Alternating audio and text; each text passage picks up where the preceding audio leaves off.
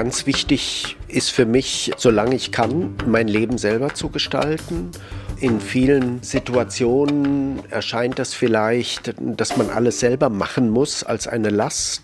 Aber ich glaube, das ist ein großes Geschenk, selber das festlegen zu können. Es geht darum, dass die Menschen Mut finden, ihre eigene Stimme in der Öffentlichkeit zu artikulieren, denn das ist etwas, was wir als Individuen aus meiner persönlichen Perspektive tatsächlich auch verlernt haben. Das Problem mit dem Selberdenken ist, dass man da auch Fehler machen kann. Und wenn andere für mich denken, andere für mich entscheiden, das ist ja erstmal bequem und angenehm, weil ich dann auch die Verantwortung für mich nicht übernehmen muss. Ich glaube, grundsätzlich hat der Mensch sich nicht gerne zur Verantwortung ziehen lassen sondern war ganz froh, wenn er Ausreden hatte. Menschen empfinden sehr stark als Zumutung, dass sie ständig entscheiden müssen. Viel mehr als früher. Und mit jedem Willen, den ich ja entwickle, geht ja auch Verantwortung mit, dass ich dafür nachher einstehen muss. Es ist so bequem, unmündig zu sein. Warum Selbstverantwortung so mühsam ist. Ein Feature von Astrid Nettling. Einen recht schönen guten Abend, meine Damen und Herren. Ich begrüße Sie recht herzlich zu unserem heutigen Fernsehprogramm und wünsche Ihnen einen recht guten Empfang.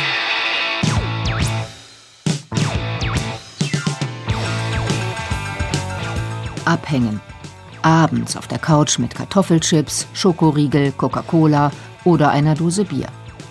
Und den Fernseher anschalten.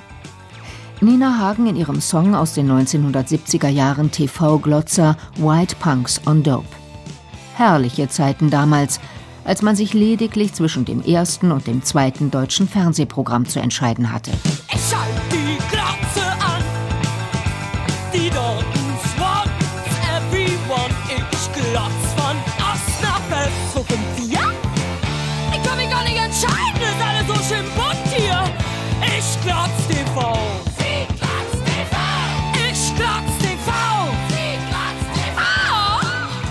Herrliche Zeiten auch, als es nur den einen Bildschirm im häuslichen Wohnzimmer gab.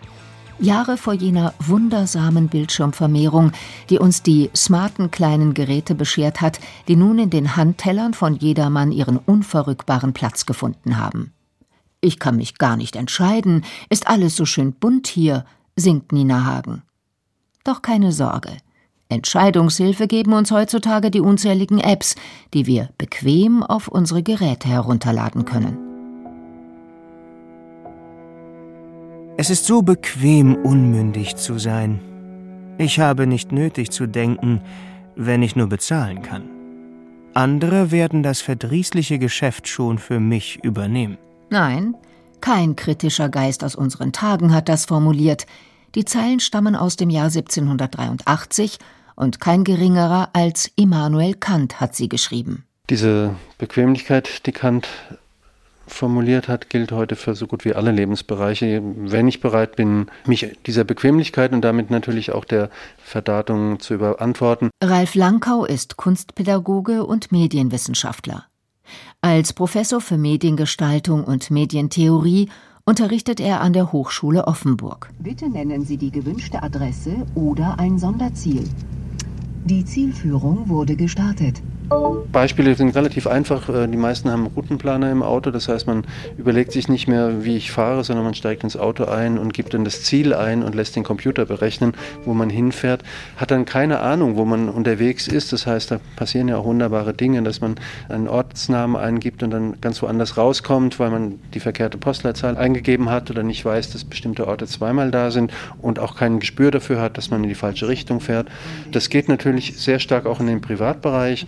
Wenn ich jetzt an das Self-Tracking denke, also Uhren, den Puls messen und ähnliche Dinge, die mir dann sagen, dass ich noch 10.000 Schritte gehen muss oder dieses und jenes tun muss. Wenn ich das konsequent mache, dann kriege ich gesagt, was ich essen soll, wie ich mich bewegen soll, was ich lernen soll, auf welche Schule ich gehen soll, welchen Beruf ich wähle, welchen Partner ich wähle, wann wir Kinder bekommen sollen, diese ganzen Dinge.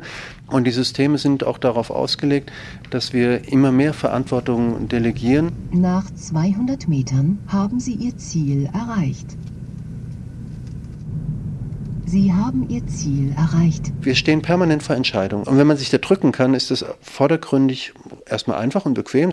Und wenn dann so das System dann auch alles protokolliert und mich dann auch so gut kennt, noch besser als meine Frau oder sonst irgendwas, dann wird das schon richtig sein. Die spannende Frage ist ja, nach welchen Kriterien wird es entschieden? Das sind standardisierte Normen, an die wir uns anpassen sollen, Gesundheitsnormen, Arbeitsnormen, Verhaltensnormen.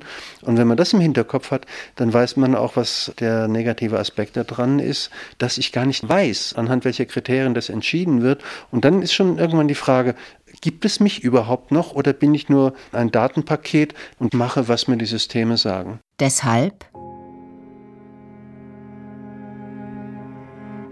Sapere Aude, habe Mut, dich deines eigenen Verstandes zu bedienen.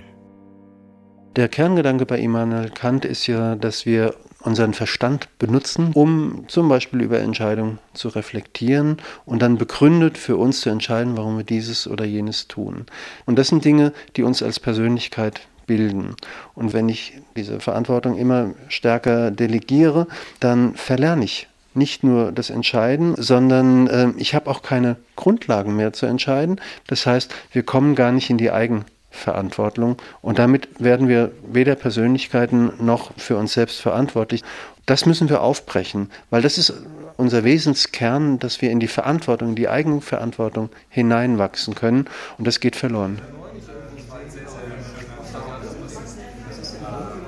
Unfreundlich regnerisch ist es an diesem Sonntagnachmittag auf dem Weg zum Clubbahnhof Ehrenfeld. Auch ohne Routenplaner und ohne App ist der Kölner Szenetreff gut zu finden.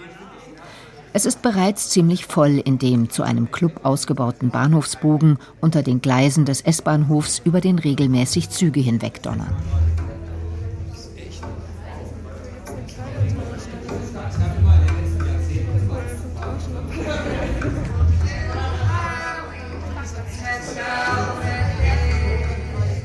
Die meisten der hier Versammelten sind jung, aber auch eine beträchtliche Anzahl älterer Interessierter ist gekommen.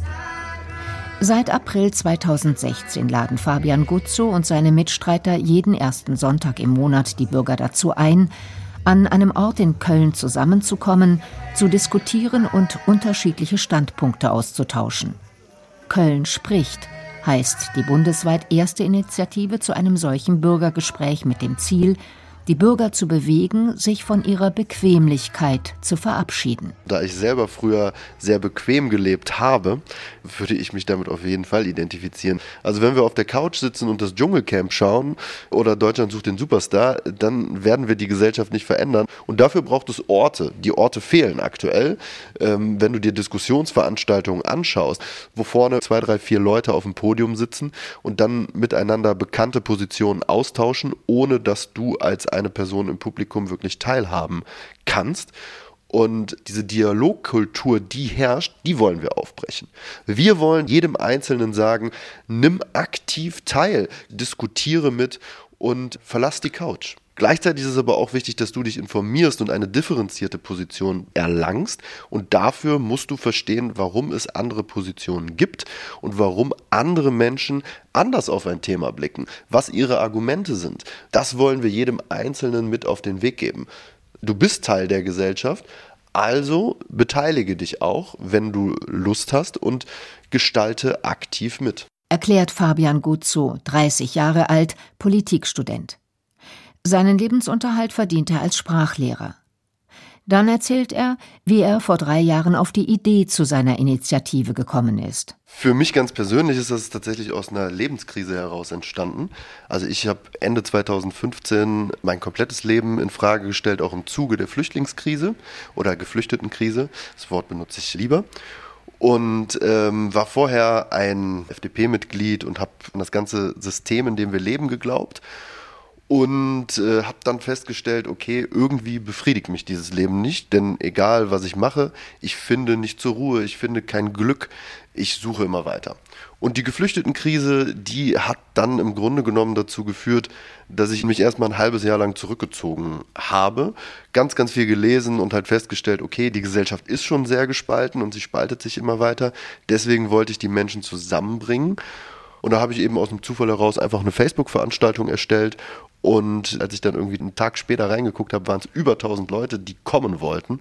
Und dann dachte ich so, ja krass. Und nach drei Tagen waren es 3000 Leute und heute sitze ich jetzt halt hier. Auf der Website von Köln spricht ist zu lesen. Hier kommen konservative, soziale, liberale und unpolitische miteinander ins Gespräch. Jede Idee darf angesprochen werden, denn nur so schöpfen wir verteiltes Wissen und unterschiedliche Ansprüche. Köln spricht, damit sich Menschen austauschen, die vielleicht nie miteinander ins Gespräch gekommen wären. Ich würde hauptsächlich Eskalation mit ich verbinde Geschlossenheit, weil es Anhänger aus rechten sowie linken Lagern geben soll. Ja, vor allem soziale Ungerechtigkeit.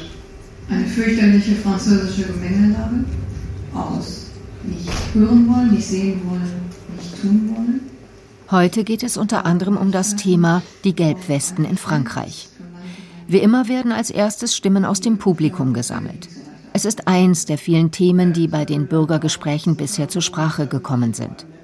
Darunter beispielsweise Umweltaktivismus, wie sinnvoll ist ziviler Ungehorsam, die EU-Urheberrechtsreform, Chancengleichheit oder Fiasko, wie diskriminierend ist Deutschland, sinnstiftend arbeiten, depressiv oder einfach nur faul, Hambacher Forst, abholzen oder nicht. Den Schwerpunkt bilden bislang politische Themen, aber auch gesellschaftliche oder alltagsnahe Fragen stehen immer wieder auf dem Programm. Also Themen generell schließen wir überhaupt nicht aus. Wir sind eine plurale Meinungsplattform. Das heißt, es geht uns gerade darum, dass du sowohl als eher sozial orientierter wie als eher konservativer zu uns kommen kannst und dass genau diese Positionen eben aufeinandertreffen. Und wenn du zu uns kommen möchtest und die Flüchtlingspolitik kritisierst, sehr, sehr gerne. Darüber haben wir auch schon gesprochen. Also dann versuchen wir auch immer wieder Leute aus der Stadt Köln einzuladen, die wir letzten Endes in so eine Diskussion man könnte sagen, zwingen wollen mit den Bürgern, um sie verstehen zu lassen, was sind deren Probleme, was sind deren Perspektiven. Also es war eine lustige Idee, die irgendwie beim ersten Mal dann auch unglaublich gut gefruchtet hat, weil bei der ersten Veranstaltung über 500 Leute da waren. Und nachdem dann das erste Event stattgefunden hat und dann auch die folgenden Events, hatten wir auch sehr, sehr tiefe Löcher, wo wenige Leute da waren. Aber irgendwann habe ich dann schon verstanden, wir sind anscheinend auf einen Nährboden gesellschaftlich gestoßen. Die Gesellschaft sucht das, was wir machen. Und jetzt müssen wir im Grunde genommen nur noch gießen.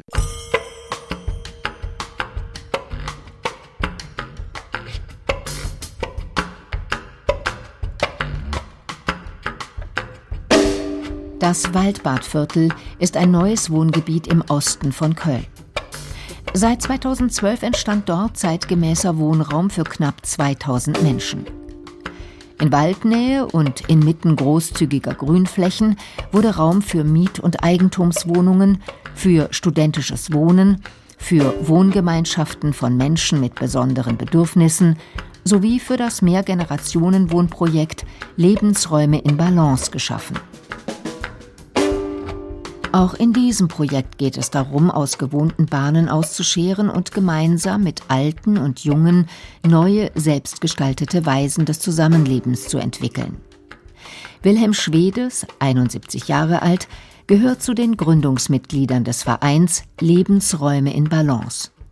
2017 ist das Mehrgenerationenwohnhaus bezugsfertig geworden. Vor vielen, vielen Jahren habe ich überlegt, mein Leben zu verändern, auch aus dem großen Haus, was ich hatte, was einen natürlich bindet und festhält und dann trotzdem sagen, ja, ich möchte woanders hin und auch dann mit anderen zusammen gucken, wie können wir das Leben gestalten, welche neuen Möglichkeiten ergeben sich.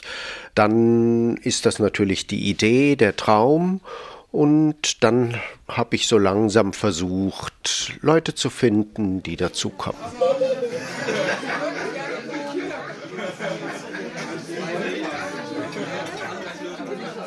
Brunchtime. Jeden dritten Sonntag im Monat findet im Gemeinschaftsraum ein ausgedehntes spätes Frühstück statt. Die meisten haben etwas mitgebracht. Das Buffet lockt mit Herzhaftem und Süßem. Der helle, einladende Raum mit seinen langen Tischen bietet viel Platz für die Hausbewohner wie für Besucher und Interessierte, die das Wohnprojekt kennenlernen möchten.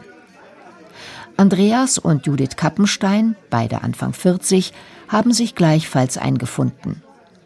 Seit 2017 wohnen sie mit ihrem neunjährigen Sohn Paul hier im Mehrgenerationenwohnhaus. Aus der Erfahrung der vorhergehenden Wohnungen ähm, hatten wir nicht so ein tolles Verhältnis mit unseren damaligen Nachbarn und ich dachte, hier in so einem Projekt kennt man sich gegenseitig und respektiert sich vielleicht anders als in einer normalen Nachbarschaft. Und es war natürlich eine ziemliche Umstellung, man muss wieder einen Umzug denken und der ganze Aufwand, der dahinter steckt, aber das haben wir besprochen und äh, fanden das alles im grünen Bereich. Wir gehen ja noch auf der anderen Rheinseite sowohl arbeiten wie auch in die Schule das war schon auch eine Überlegung, aber eher so eine lebenspraktische Frage und nicht so eine ideelle Fragestellung. Also ich habe eher gerne, dass es was gibt, wo man ähm, sich auch entwickeln kann und ich sehe ganz viel das halt in so Dingen, die einen herausfordern.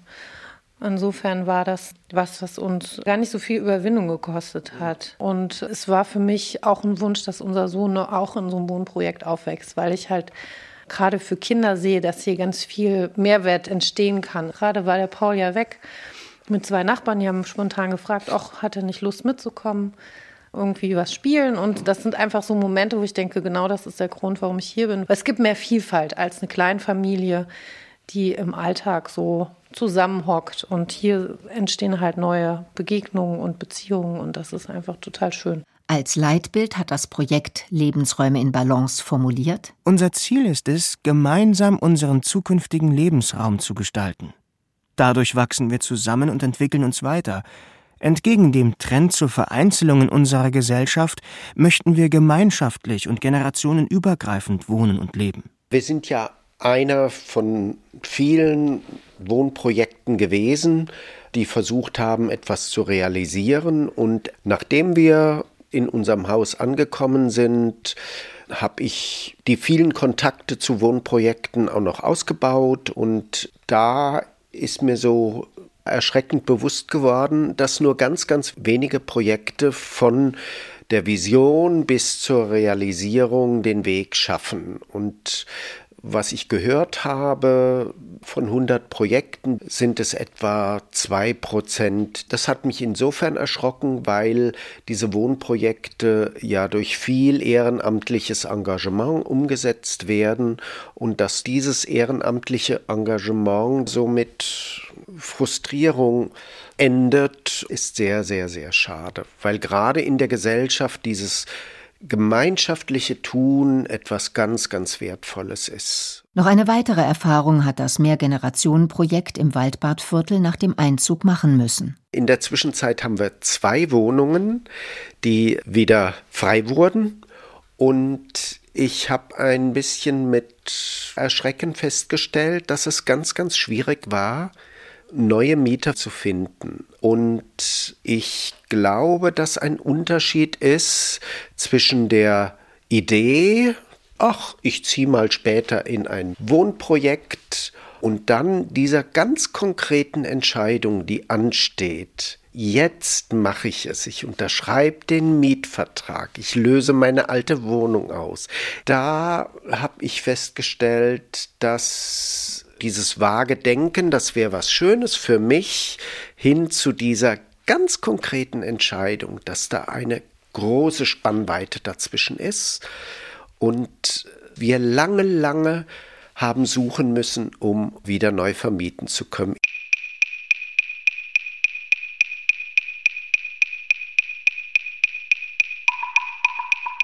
Du musst dein Leben ändern, lautet eine bekannte Gedichtzeile von Rainer Maria Rilke. Aber wie? Fragen nicht nur Veränderungswillige in Sachen neuer Wohnformen oder in Sachen mündiger Bürgerbeteiligung. Aber wie, fragt sich auch so mancher Zeitgenosse, der sich mit dem vagen Gedanken trägt, irgendwann von seiner bequemen Couch wegzukommen und im wahrsten Sinne unbequem zu werden. Sei es, um seine Konsum- oder Essgewohnheiten abzuspecken, von seinem Smartphone loszukommen, seine körperliche Kondition auf Vordermann zu bringen oder seinen geistigen Horizont zu erweitern. Sei es, um seine privaten oder beruflichen Lebensumstände zu verändern, den Partner, die Wohnung, den Wohnort oder den Job zu wechseln. Sollte unser Zeitgenosse es schaffen, sich für diese Zwecke einmal keine App auf sein Smartphone zu laden, könnte er sich stattdessen in den nächsten Buchladen bewegen. Auch dort gibt es Ratgeber für nahezu alle Lebenslagen und Lebensfragen. Du kannst schlank sein, wenn du willst. Zehn Wege, um die Handysucht zu besiegen. Wie werde ich meinen Mann los? Handeln statt aufschieben. Ohne Chaos ins neue Zuhause. Weg von der Couch, auf den Sportplatz. Für Immanuel Kant schon zu seiner Zeit eine mehr als zweischneidige Sache. Denn habe ich ein Buch, das für mich Verstand hat, einen Seelsorger, der für mich Gewissen hat, einen Arzt, der für mich die Diät beurteilt und so weiter, so brauche ich mich ja nicht selbst zu bemühen. Diese Neigung, etwas abzugeben, was man selbst tun müsste oder sollte, an jemand anders, das zu erklären ist eigentlich ganz einfach. Das ist äh, in der Tat, wie immer schon der Philosoph Kant gesagt hat, Bequemlichkeit. Und der Mensch neigt natürlich dazu, es sich bequem zu machen. Was die Ratgeberliteratur betrifft, da möchte ich zunächst mal ein Bekenntnis machen, äh, wagen. Das meiste, was man da so zu sehen kriegt, finde ich in der Regel lächerlich. Für was es heute alles Ratgeber gibt. Aber jetzt grundsätzlich gesehen kann man das rechtfertigen, dass Menschen nach Ratgebern fragen. Wenn ich für mein eigenes Leben Verantwortung übernehme, dann bin ich eigentlich in der Lage wie ein Richter zum Beispiel. Ich muss mich, bevor ich einen Fall beurteilen kann, erstmal sachkundig machen. Also, äh, um gut kochen zu können, ist es zunächst einmal richtig, mich sachkundig zu machen. Das heißt, von der Erfahrung anderer zu profitieren erklärt der Philosoph Gerd Achenbach. Das ist auf jeden Fall nicht der Weg der Bequemlichkeit, sondern man muss sich schon Kenntnisse verschaffen, um dann das zu tun, was man nach dieser Information für richtig hält. Also, es habe ich jetzt ein bisschen contre coeur, gegen mein Herz rechtfertigt. Aber es ist schon richtig, ich muss sachkundig sein, um mein Leben führen zu können. Wobei wir vor allen Dingen eines bedenken müssen. Kein Ratgeber, keiner der Welt kann seinem Leser abnehmen, dass er am Ende auch will und dass er den Entschluss fasst, der nötig ist. Also es gibt viele Ratgeber, wie man das Rauchen aufhört. Ich habe es ohne Ratgeber aufgehört, vor vielen Jahren. Aber eins kann ein Ratgeber nicht abnehmen, dass jemand den Entschluss fasst und diesem Entschluss Treue bewahrt. Wo es um den Willen, einen langen Willen geht, da wird es erst richtig kompliziert. Johanna Müller-Ebert, Diplompsychologin und Psychotherapeutin und Selbstautorin von Ratgebern, sieht das ähnlich. Ich sehe da kein Problem, Ratgeber zu haben, allenfalls in der Qualität. Und da gibt es qualitativ wirklich gute. Meistens werden die nicht zu Ende gelesen. Aber Ratgeber an sich nähren natürlich die Illusion, dass diese Handlungen, die da vermittelt werden, dass man die kognitiv lösen könnte. Und dass man nicht durch Erfahrungen durchgehen muss und dass es durchlebt werden muss, wenn ich einen Willen umsetzen will. Erfahren und durchlebt mit all den Unbequemlichkeiten, die der Entschluss, sein Leben zu ändern, mit sich bringt. Denn selbst der klügste Ratgeber ist kein Nürnberger Trichter, der es einem auf der Couch, beim Chillen oder über Nacht im Schlaf ohne Anstrengung eingibt. Oft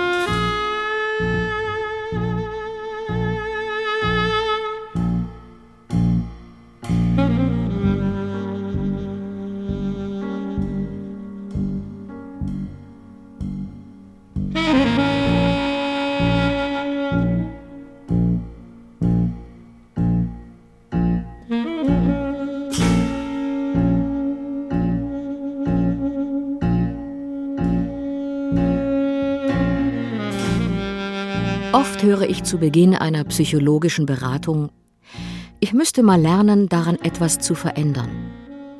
Doch hinter all der Not, die Menschen in die Beratung führt, steckt häufig auch ein Hoffen, dass es vielleicht auch so gehen könnte. Jedoch vergessen wir dabei manchmal, dass es natürlich auch Konsequenzen hat, wenn wir keine Veränderung vornehmen. Schreibt Johanna Müller-Ebert in ihrem Buch Wie Neues gelingt. An Ausflüchten, Vorwänden, Ausreden aber hat es noch nie gemangelt, den selbstverantworteten Schritt hin zu einer Veränderung doch lieber nicht zu tun. Häufig ändert man nichts, weil man sich nicht zutraut, dass man Widerstände aushalten könnte. Und deswegen empfehle ich, das Ganze in Mini-Habits zu machen. Das ist eine Zerlegung in ganz kleine Schritte. Zum Beispiel, wenn ich Sport machen will, schlage ich vor, jeden Tag nur eine Kniebeuge zu machen. Die eine schafft man immer. Und möglicherweise macht man zwei. Wenn ich mich aber schon wieder nicht zum Fitnessstudio bewegt habe an diesem Abend, ist es Scheitern und kein Erfolg. Wenn ich äh, unbedingt ständig Schokolade essen muss, breche ich mir eben Anfang der Woche so eine Tafel in kleine Stücke und das Habit ist, jeden Tag nur eins zu nehmen. Wenn ich weiter esse, habe ich mich entschieden und bin wieder verantwortlich geworden. Also ich habe die Freiheit, es zu tun, aber das ist dann auch die Freiheit zu scheitern. Wenn man über iPhone redet, manche Leute haben es ja nur noch in der Hand. Es gibt Studien, die besagen, wenn das iPhone auf dem Tisch liegt und auch nicht läutet, ist die Konzentration deutlich geringer. Also zum Beispiel so eine Mini-Habit in unserer Besprechung werden die iPhones draußen gelassen. Aber das muss man erst mal aushalten.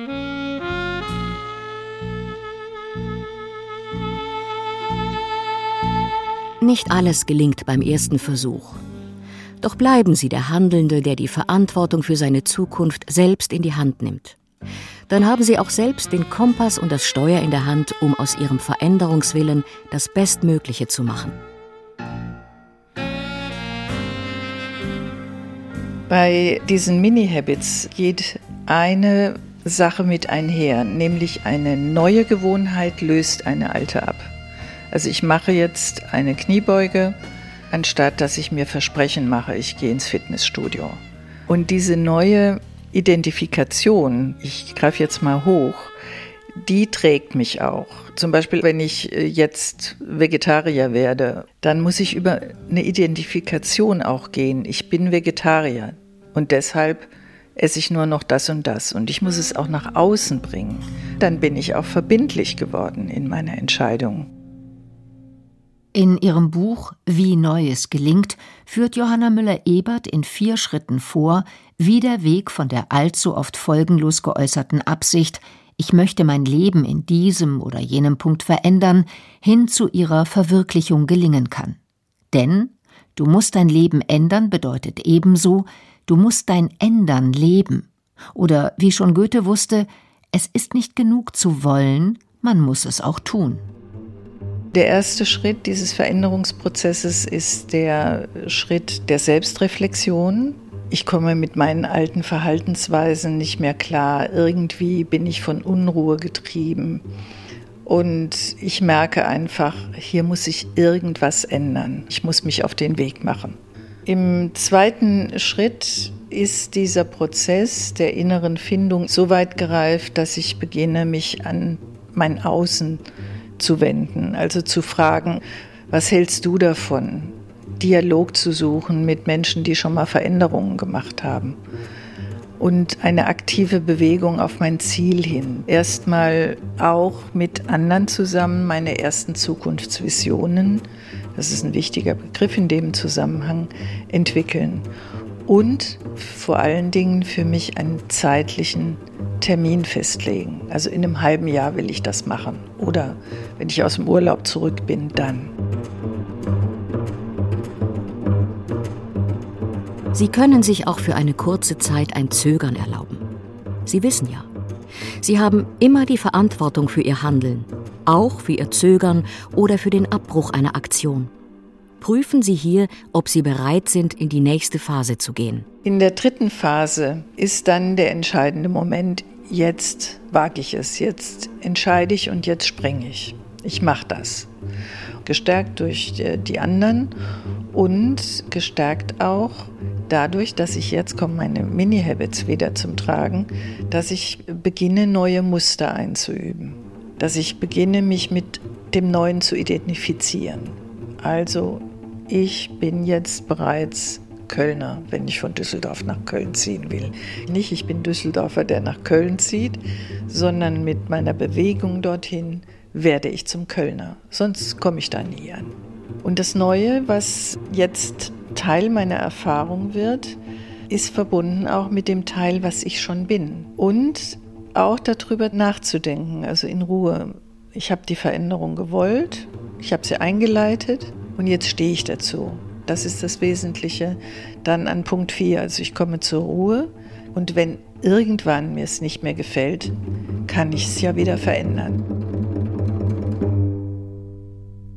Eins aber sollte man bei seinen kleinen oder größeren Veränderungsschritten niemals aus dem Blick verlieren. Es geht um ihr Leben, ihre Zukunft, ihre Selbstverwirklichung.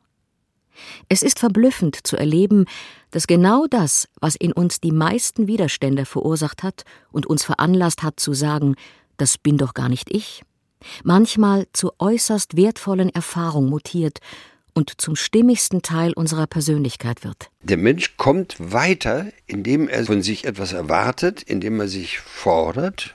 Das ist eigentlich das Geheimnis betont auch der Philosoph Gerd Achenbach. Grundsätzlich kann man sagen, der Mensch ändert sich nicht. Es ändern sich immer einzelne Menschen. Und jetzt kommt die Frage, was passiert eigentlich geistig? Das ist ja etwas mindestens ebenso anstrengendes, sich ein eigenes berechtigtes Urteil zu erwerben, nicht nur eine Meinung zu diesem oder jedem zu haben, die man absetzt, sondern wirklich nachvollziehbar, nachdem man nachgedacht hat, nachdem man sich besonnen und informiert hat oder erst besser informiert und dann nachgedacht.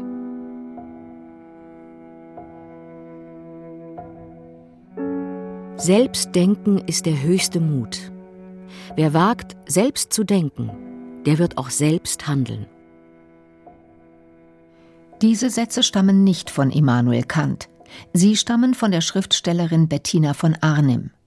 Aber ganz in seinem Sinne hat die fast zwei Generationen Jüngere sie formuliert.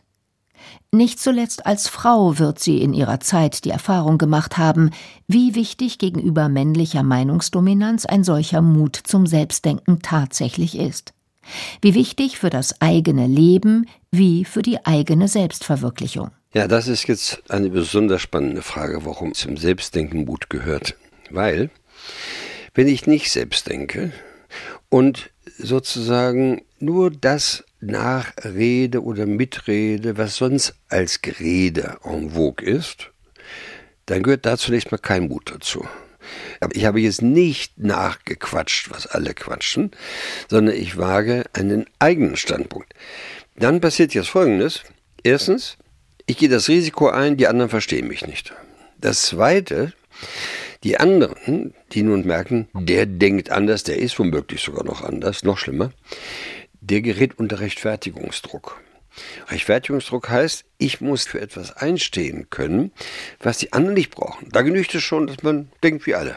Jetzt kommt noch ein nächstes Problem. Wenn ich eine Einschätzung habe, irgendeiner Frage, wo die meisten schon wissen, was Sache ist, dann brauche ich auch dafür noch Mut, weil Menschen in der Regel sich gekränkt und beleidigt fühlen, wenn ihnen nicht zugestimmt wird.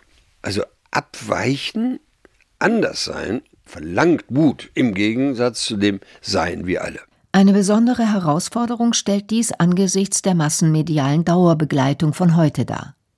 Fast unweigerlich entfalten die neuen Medien den Sog, sich bequem vom unbequemen Selbstdenken und Selbsthandeln zu entlasten und Daumen rauf oder Daumen runter in der Masse der anderen Liker oder Disliker aufzugehen.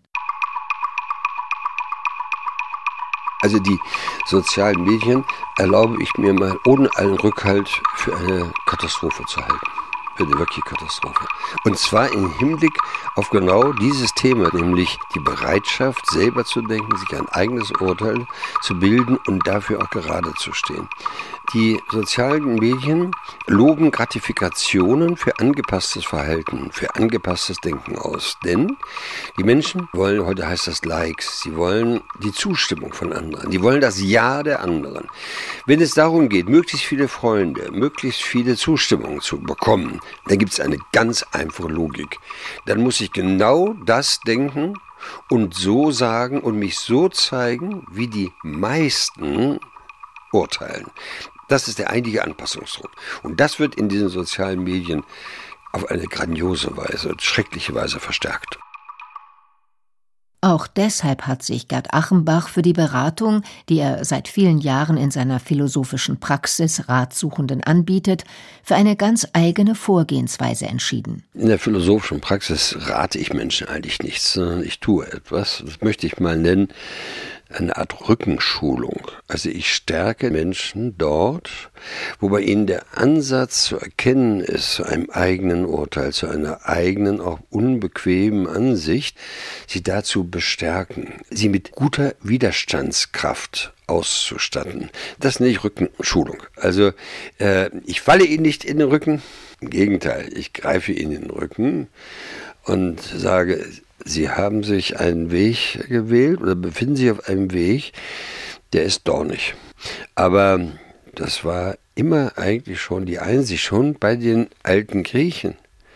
Und der Ehrgeiz des Menschen war, es sich nicht bequem zu machen, sondern eine Herausforderung anzunehmen und darin und dadurch Zustimmung zu sich selber zu finden.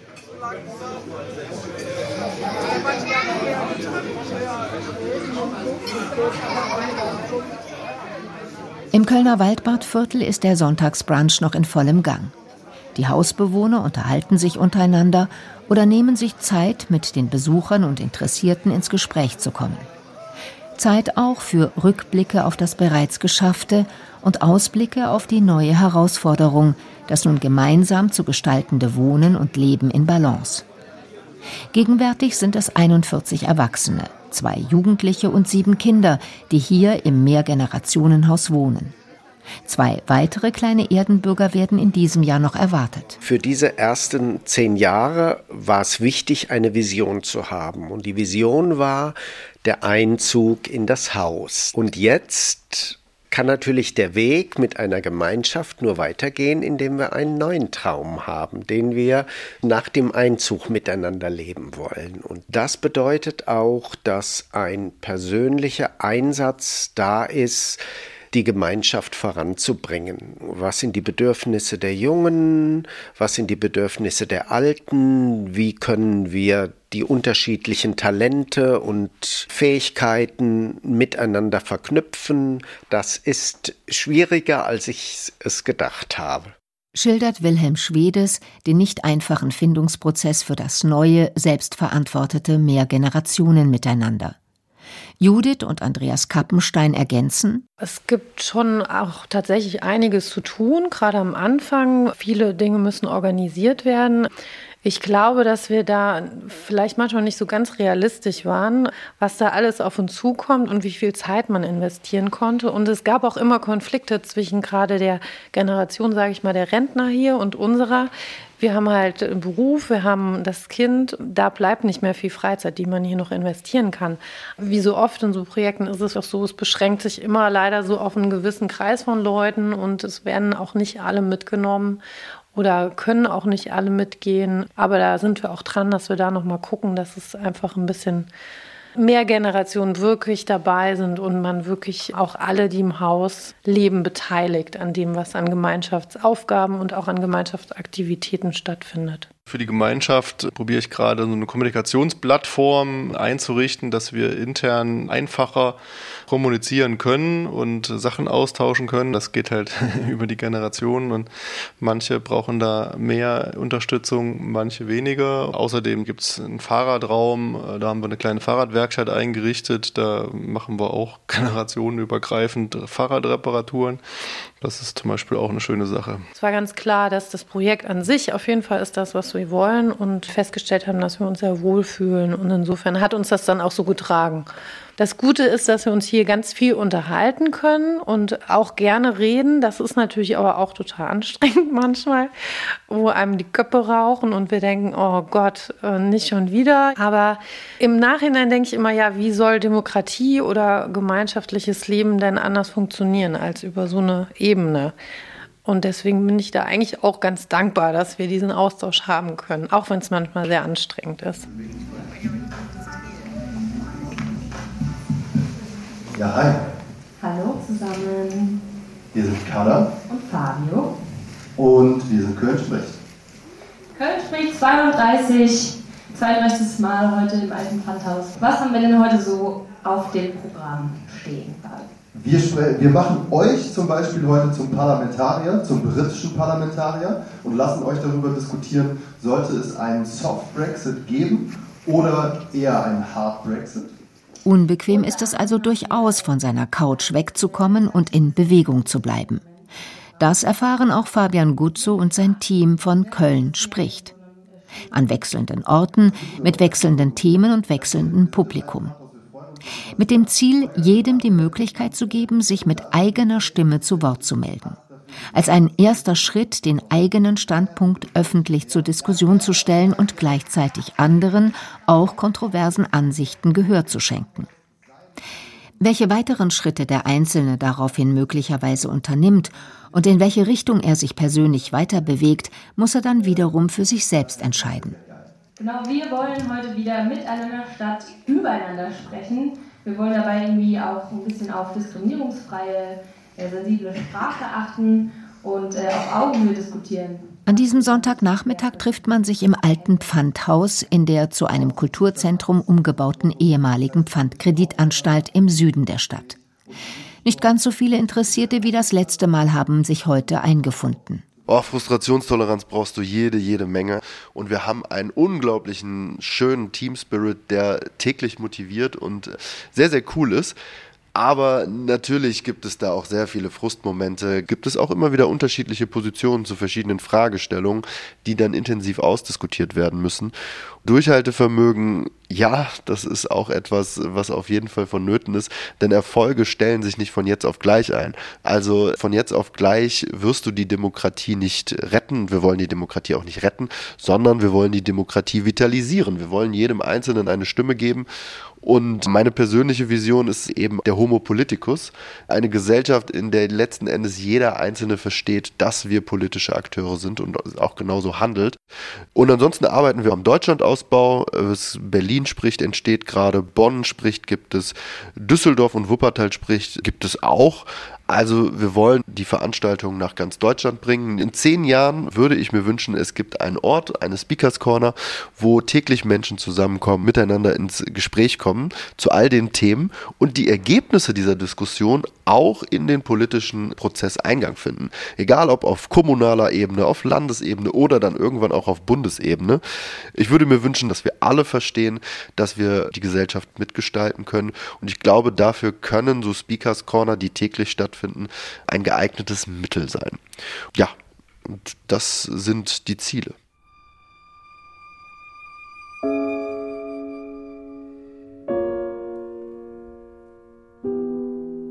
Sapere Aude.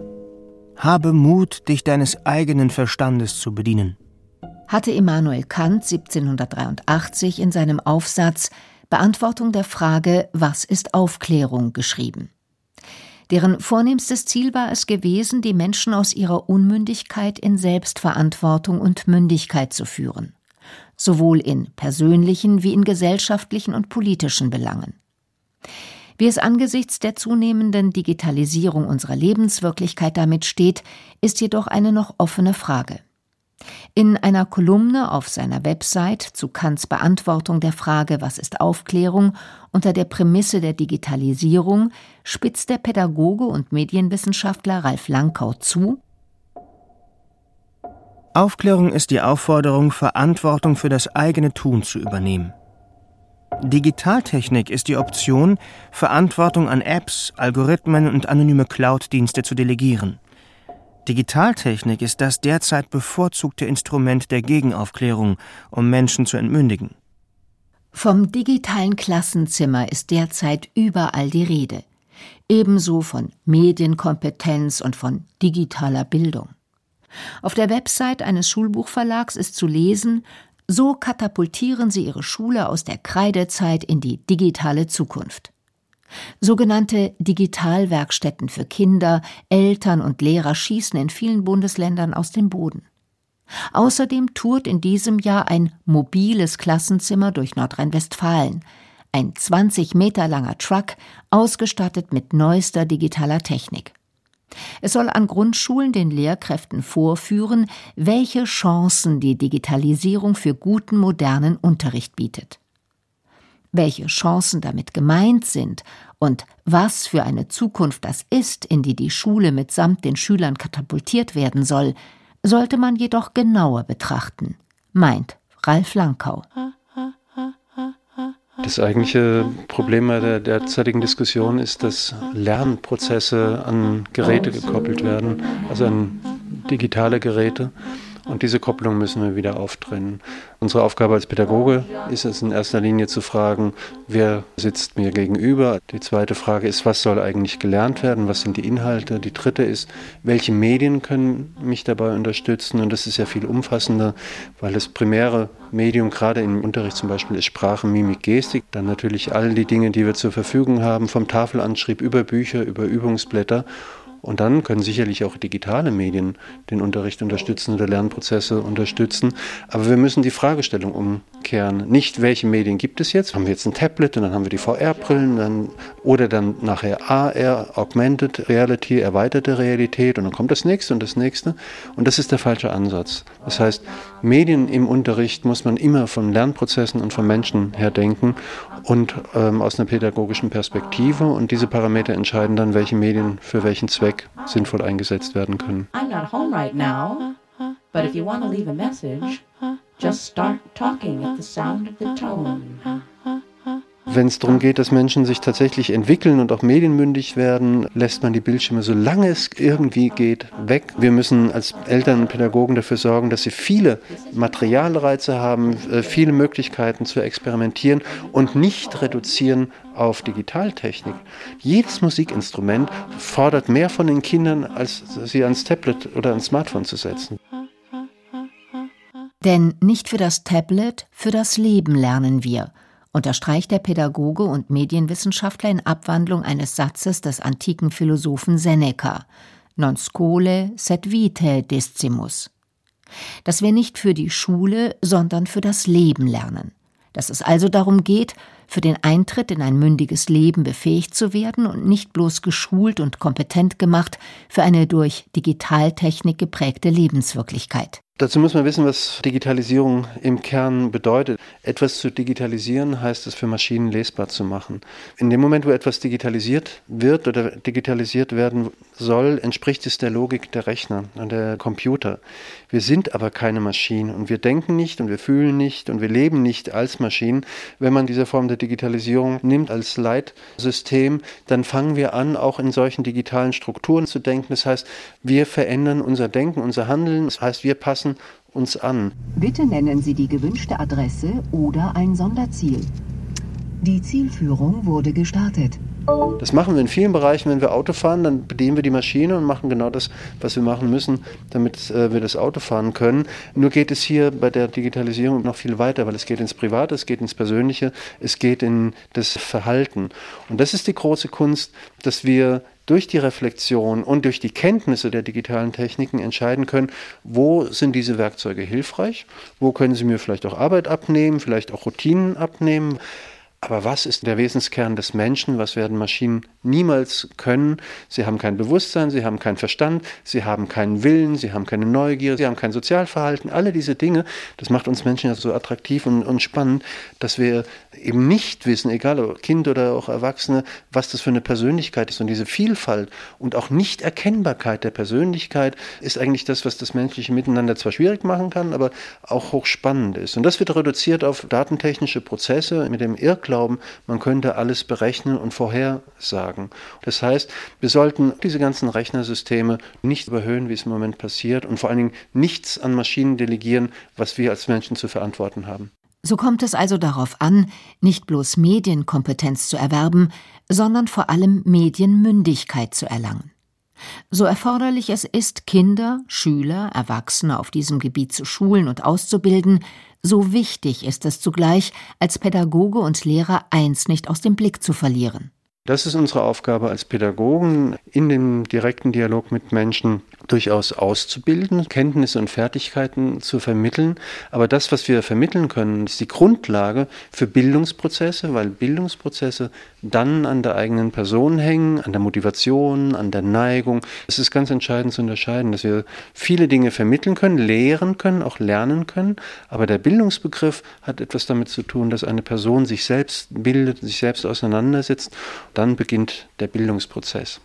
In seinem Aufsatz Wie wäre es, gebildet zu sein, schreibt der Schweizer Philosoph Peter Bierry, der hierzulande unter dem Pseudonym Pascal Mercier als Autor des Romans Nachtzug nach Lissabon bekannt ist. Bildung ist etwas, das Menschen mit sich und für sich machen.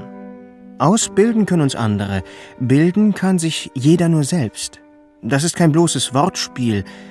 Sich zu bilden ist tatsächlich etwas ganz anderes, als ausgebildet zu werden. Eine Ausbildung durchlaufen wir mit dem Ziel, etwas zu können. Wenn wir uns dagegen bilden, arbeiten wir daran, etwas zu werden. Wir streben danach, auf eine bestimmte Art und Weise in der Welt zu sein.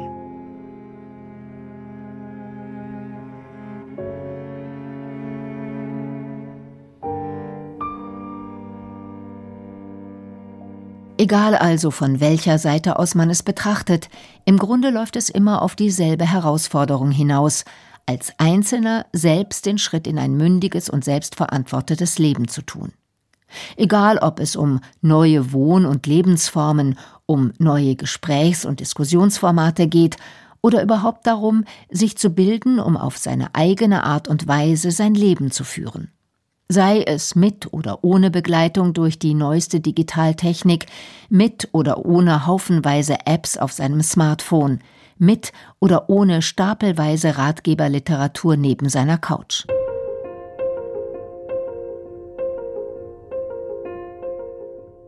Denn irgendwann müssen wir aufstehen und den Computer runterfahren das Smartphone ausschalten, den Ratgeber zuklappen, muss der Schritt weg von der bequemen Couch gewagt werden, soll ein selbstgeführtes Leben gelingen. Nicht weil es schwer ist, wagen wir es nicht, sondern weil wir es nicht wagen, ist es schwer, heißt es bei Seneca. Deshalb hat die Aufforderung Kants an seine Zeitgenossen gelautet: Sapere aude, habe Mut, dich deines eigenen Verstandes zu bedienen. Für Immanuel Kant war es der Wahlspruch der Aufklärung. Dabei ist die Aufforderung bereits fast so alt wie das Denken selbst. Sie stammt aus der Antike und zwar von dem römischen Dichter Horaz. Sapere aude, wage klug zu sein. Fang an. Wer ein neues Leben beginnen will und den ersten Tag vertagt, der tut wie jener Bauer.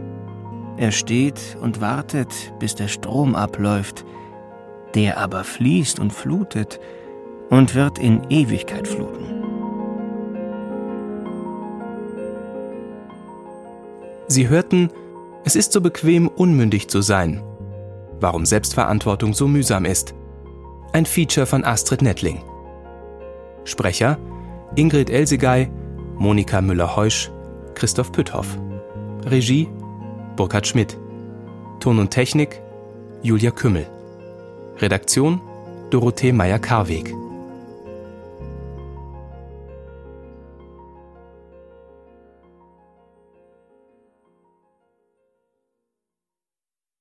Sie hörten eine Produktion des Hessischen Rundfunks 2019.